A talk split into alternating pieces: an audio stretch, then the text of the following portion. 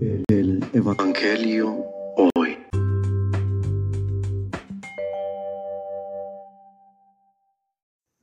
Del Santo Evangelio según San Lucas.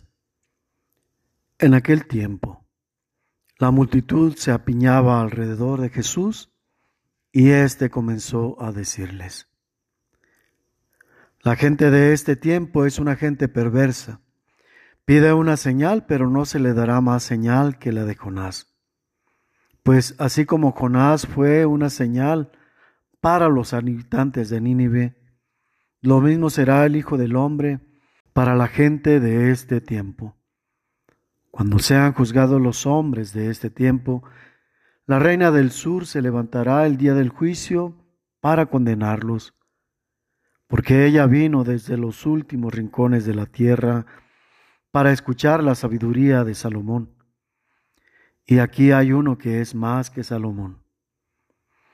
Cuando sea juzgada la gente de este tiempo, los hombres de Nínive se levantarán el día del juicio para condenarla, porque ellos se convirtieron con la predicación de Jonás. Y aquí hay uno que es más que Jonás. Palabra del Señor.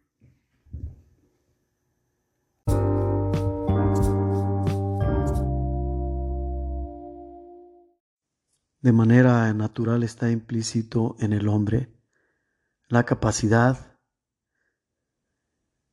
en momentos críticos de creencia. Dicho de manera específica, cuando el hombre se encuentra ante algo que no puede explicar, ante algo fuera de la experiencia de los sentidos y de la razón. Lo atribuye a una realidad sobrenatural, a una realidad que va más allá de su alcance. Y esta realidad la vincula con un ser que supera sus capacidades, un ser superior.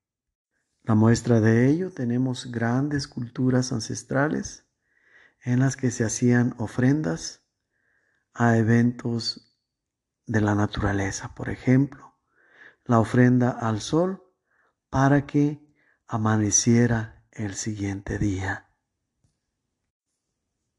la más importante entre otras. Por eso tampoco es extraño que en nuestros tiempos, cuando hay una realidad que nos supera, sobre todo cuando nos sentimos afectados por ella,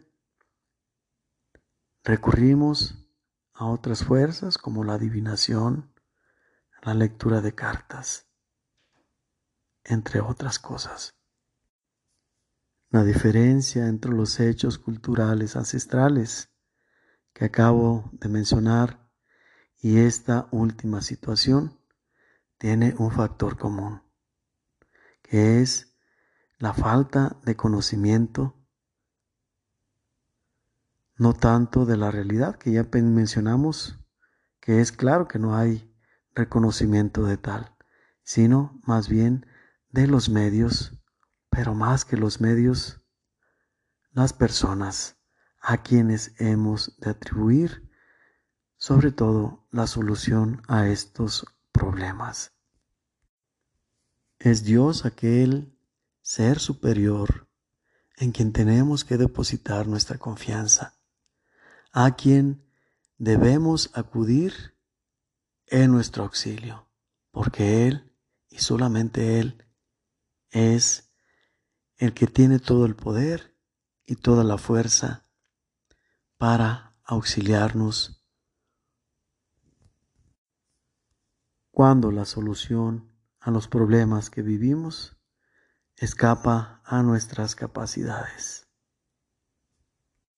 Y más aún, no debemos limitarnos a pedir su auxilio únicamente cuando no somos capaces de ello sino que hemos de hacerlo presente en nuestra vida para que aún con nuestra capacidad Él pueda hacerla más efectiva y más eficiente, sobre todo para que las soluciones sean encausadas hacia el bien y la verdad, que es el mismo nuestro Señor, nuestro Dios, el Todopoderoso, el Todo Bien, el bien total. Reflexión. Hoy sabemos con toda certeza y verdad que Jesús, aquel que estuvo hace más de dos mil años entre nosotros, es Dios y es el Hijo de Dios. Es pues la segunda persona de la Trinidad de nuestro Dios, Trino y Uno. En aquel tiempo muchos creyeron en Él y lo siguieron. Algunos lo confesaron, al igual que Pedro. Sin embargo, muchos otros lo tenían únicamente por un profeta, otros como alguien que hacía cosas extraordinarias, grandes prodigios. Otros veían en él a Juan. Sin embargo, otros más lo consideraban un enemigo, pues consideraban que era un hereje por compararse, equipararse con Dios. Y no solo eso, sino que inculcaban esta visión, esta percepción de Él y buscaban ponerle trampas, buscaban ponerlo en entredicho delante de sus seguidores para que no creyeran más en Él. Algunos lo refutaban directamente también. Es decir, así como algunos lo conocían a medias, otros lo reconocían plenamente. Pero otros más no lo reconocían ni siquiera como un profeta.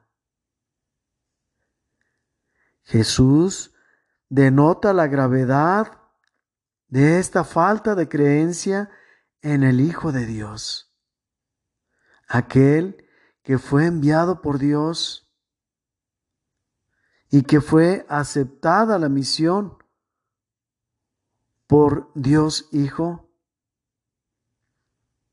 no era tomada en cuenta como tal. Tan grave lo consideraba que lo equiparó más grave todavía que el pecado de Nínive, por el cual fue enviado Jonás. Y a Jonás, ese pueblo pagano, sí le creyó. A Jonás, que era simplemente un profeta. En lugar del pueblo pagano tenemos el pueblo elegido de Dios, el primer destinatario de la promesa de salvación. Sin embargo, a diferencia de este pueblo pagano de Nínive, este pueblo elegido por Dios lo desconoció. Y es más grave porque lo está haciendo en sus representantes, en aquellos que viven más de cerca el estudio de las cosas de Dios.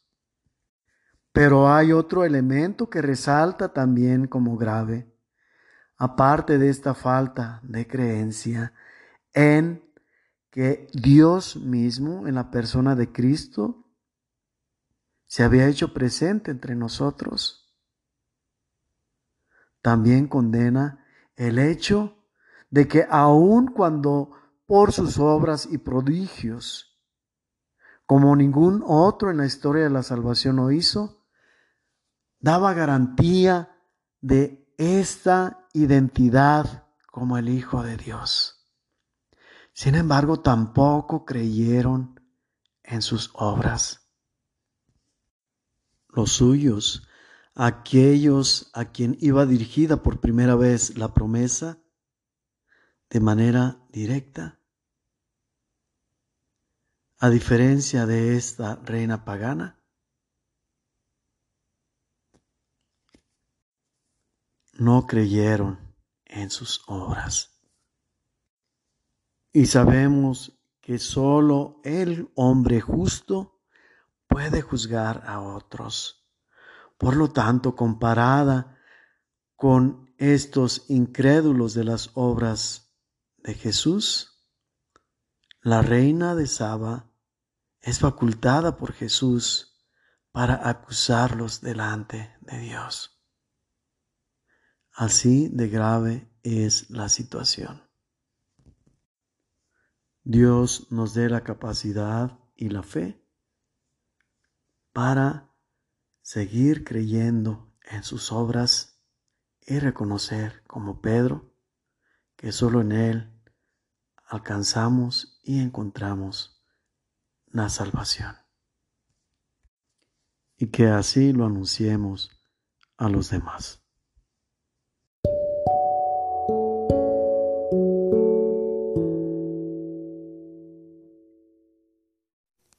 Dios te manifieste su amor para que vivas la plenitud de la alegría y te bendiga en el nombre del Padre y del Hijo y del Espíritu Santo.